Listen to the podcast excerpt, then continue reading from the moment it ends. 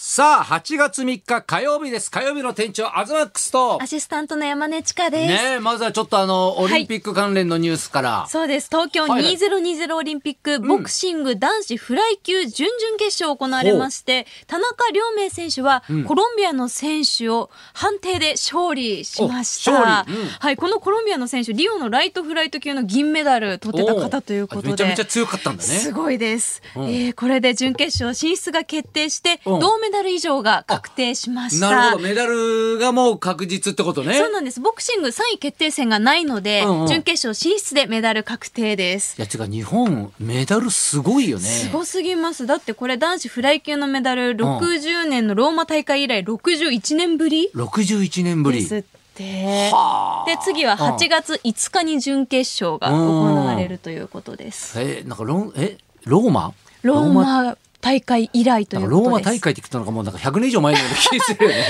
大昔のような感じが しますね。ローマってやっぱ歴史あるからさ、はいなんか勝手に勘違いしちゃうけどねわかりますいやすごいねいやー、すごいいやでってすいうかなよ。んか本当になんかさ、あの陸上もね今ええやってるけどもさ、はいなんかいろんな種目でなんかすごいメダル取ってるねいやー柔道がめちゃくちゃ強かったし頑張ってますよねだ。から今まで日本が取れなかったもので取れてたりとかするので、ねえだっ本当てにす山ごいですよ根ちゃんもなんか知り合いがどうのこうのって言ってたよねさっきね。あ知り合いではないんですけあ知どり合いじゃあないのの同じ鳥取県米子市出身の、うんうんうんえっと、入江聖奈選手がうん女子のフェザー級のボクシングで、うんもう決勝進出を確実にしていあてじゃあもうそれもメダルもそうなん確定ってでこすとメダルは確実になっていて、うんうんであの私の弟とかんいとことかが通ってた高校もう本当進学校でうんうん賢い学校出身、うんうん私は行けなかったんですけおうおどう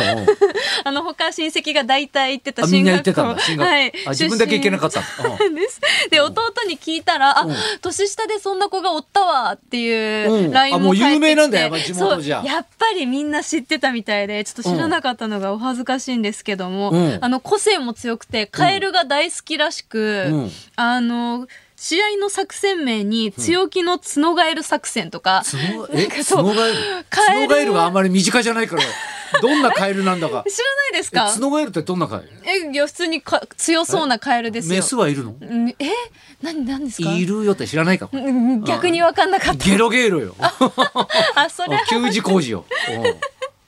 そうだからうんうんカエル作戦でここまで勝ち上がってきているみたいで、へーうんもう米子にメダルをということではあ米粉と書いてメダうん米子と読むんですけど米子っていうとねどうしても妖怪とかねそっちのイメージが ね強いです水よ木しげねる先生いたりあとうんコナンもですよ青山剛昌先生もあコナンもそう鳥取ですだから漫画王国とも言われていて、うんうんうんかなり有名なんですけど、ねはいでもやっぱ地元に凱旋とかねそういうのやっぱ嬉しいだろうねやっぱいやー嬉しいでねすよ米子にメダル、うんだからとあの米子の市長が、うんうんうんうんあのー米子えっとにメダルをで、全米メダルあをみたいな感じでなるほどちょっとかけて米子だからそうですそっか米うにんよそれでく見た子がついてるなみたいなそう そう全米かと思ったらみたいなあのーツイッターで大喜びされていて、うん思わず私もいいねしちゃいでもました確かけにそういどう地域が湧くっていうのはいいよいやね嬉しいことですすねうん東さんはどうですか私的にはね先日あの磯山さやかさんと二人はでロケ行ってきましたはい、ね、えーいやなかなかね2人でロケってもうだから最近はさ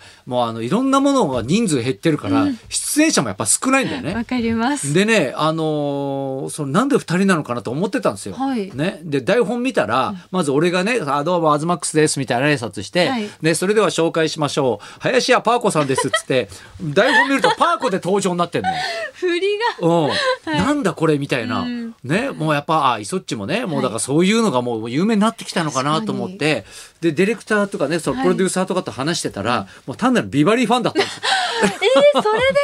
でね、いやだから宮城だったんですよ。だから宮城テレビだかなるらそっちはラジオやってないわけじゃない。はいだからねえどう何なのかなと思ったら、もうだからポッドキャストでビバリー聞いてて、本当に好きなそう大ファンで、ええでそれでそのビバリーから俺とイソッチを呼んで でパーコとか確かね。にビバリーだとおなじみのネタですもそんうねそうそうそうそうだから台本にはなかったけどフワちゃんも振ってね、ええ 最新のやつそうだそうそうフワちゃんもやってね、はいうん、スタッフが喜べばいいやと思って松村さんはいなくてよかったんですか、ね、松村さんだからあのはい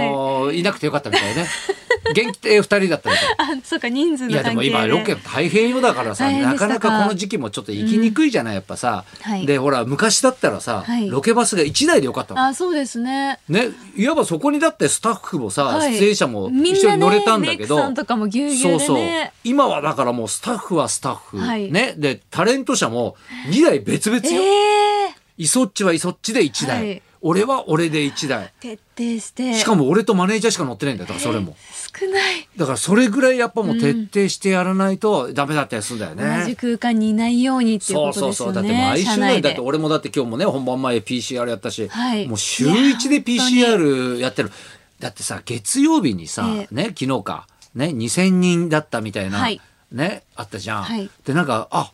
なんか少なって一瞬思っちゃうんだ よね。私も思いました4000人があったから、うんでも月曜にしちゃ多いし多い方ですよね休み明けで、うんいつもだったら、ね、少ないはずなのにだかはらいそれでも、わ2,000人で減ったって勝手に思っちゃってうんる自分がなんかちょっと感覚がちょっとおかしくなってるよもうみねん。なねずれてきちゃってますよねそうそうそうそうでもこれ PCR 検査しようって思ったって人は、何らかのこう不調があったわけじゃないですか不調があって受けてるかうらそこで見つかったのがだ東京で4,000人ってことでしょ、うんはいだから今はななにそういう不調が無無症状症状が多いわけでしょ。合わせたら多分もっといるって思った方がいいですよねねえだからそう思ってやっぱ生活しないとちょっと、どんどん増えちゃうよねこれね。なんか慣れてきちゃっても、うん正直街とか歩いててマスクつけてない人結構いませんかでうん、ちょっと気になる時あるそうよね。私すごい、うわーって思っちゃうんですけど、うんでももう意識がみんなそれぞれか違ってるから難しいんですよやね。でもねやっぱでも難いしいよね。確かに夜とかジョギングしてる人とかさ、そうね、結構やっぱしょうがないよね。うんでマスクしながらのジョギングってめちゃくちゃ暑いんだよ。そういやー大めっちゃ危変です険なのよ、うん熱中症いにやな俺っもたねりとか何回もはいマスクして走ったことあるけど、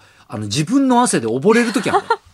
そうか汗も息吸えないんだよ。たまるような感じになっちゃうんですね。うん、かといってさ、はいその何あのメッシュみたいなやつだとあんま意味ないというかさ、ははそうつけててもつけなくても、ね、でよりなんかそういうのが水分吸っちゃって、はいね危険だったりもするから難しいんですよね。いやだから本当に今水遊びとかでもはい子供とかがさ、はいマスクしたまま、まあ、ちっちゃい池とかでさ、はい公園とかで遊ばしたりするじゃん、あれも危険らしいんだよね。えーいや本当だから溺れる危険性があるんだよ。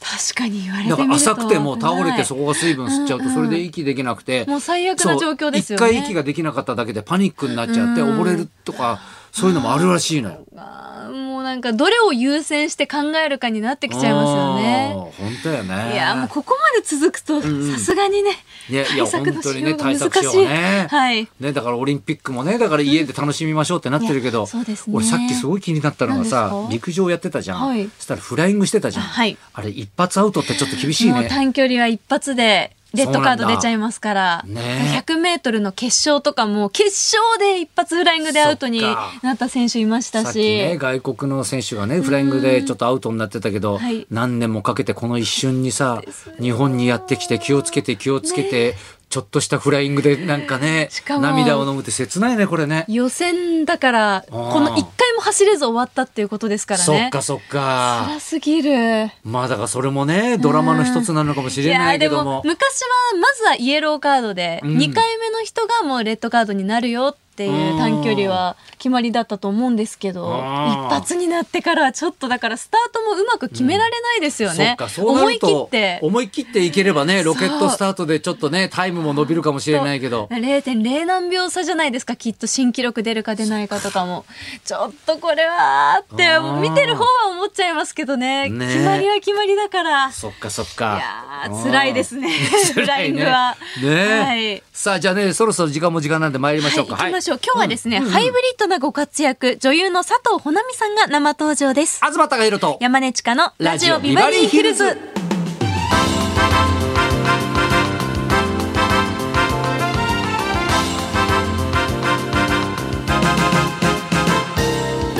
今日のゲストは女優の佐藤穂波さん、うんゲスの極み乙女のドラマーですほないこかさんとしても有名ですねほないこかはい、女優の時は佐藤穂波さんになるというハイブリッドなご活躍です、うん佐藤穂波さんこの後12時からの生登場です、はいそんなこんなで今日も1時まで生放送生放送日本放送ラジオビバリー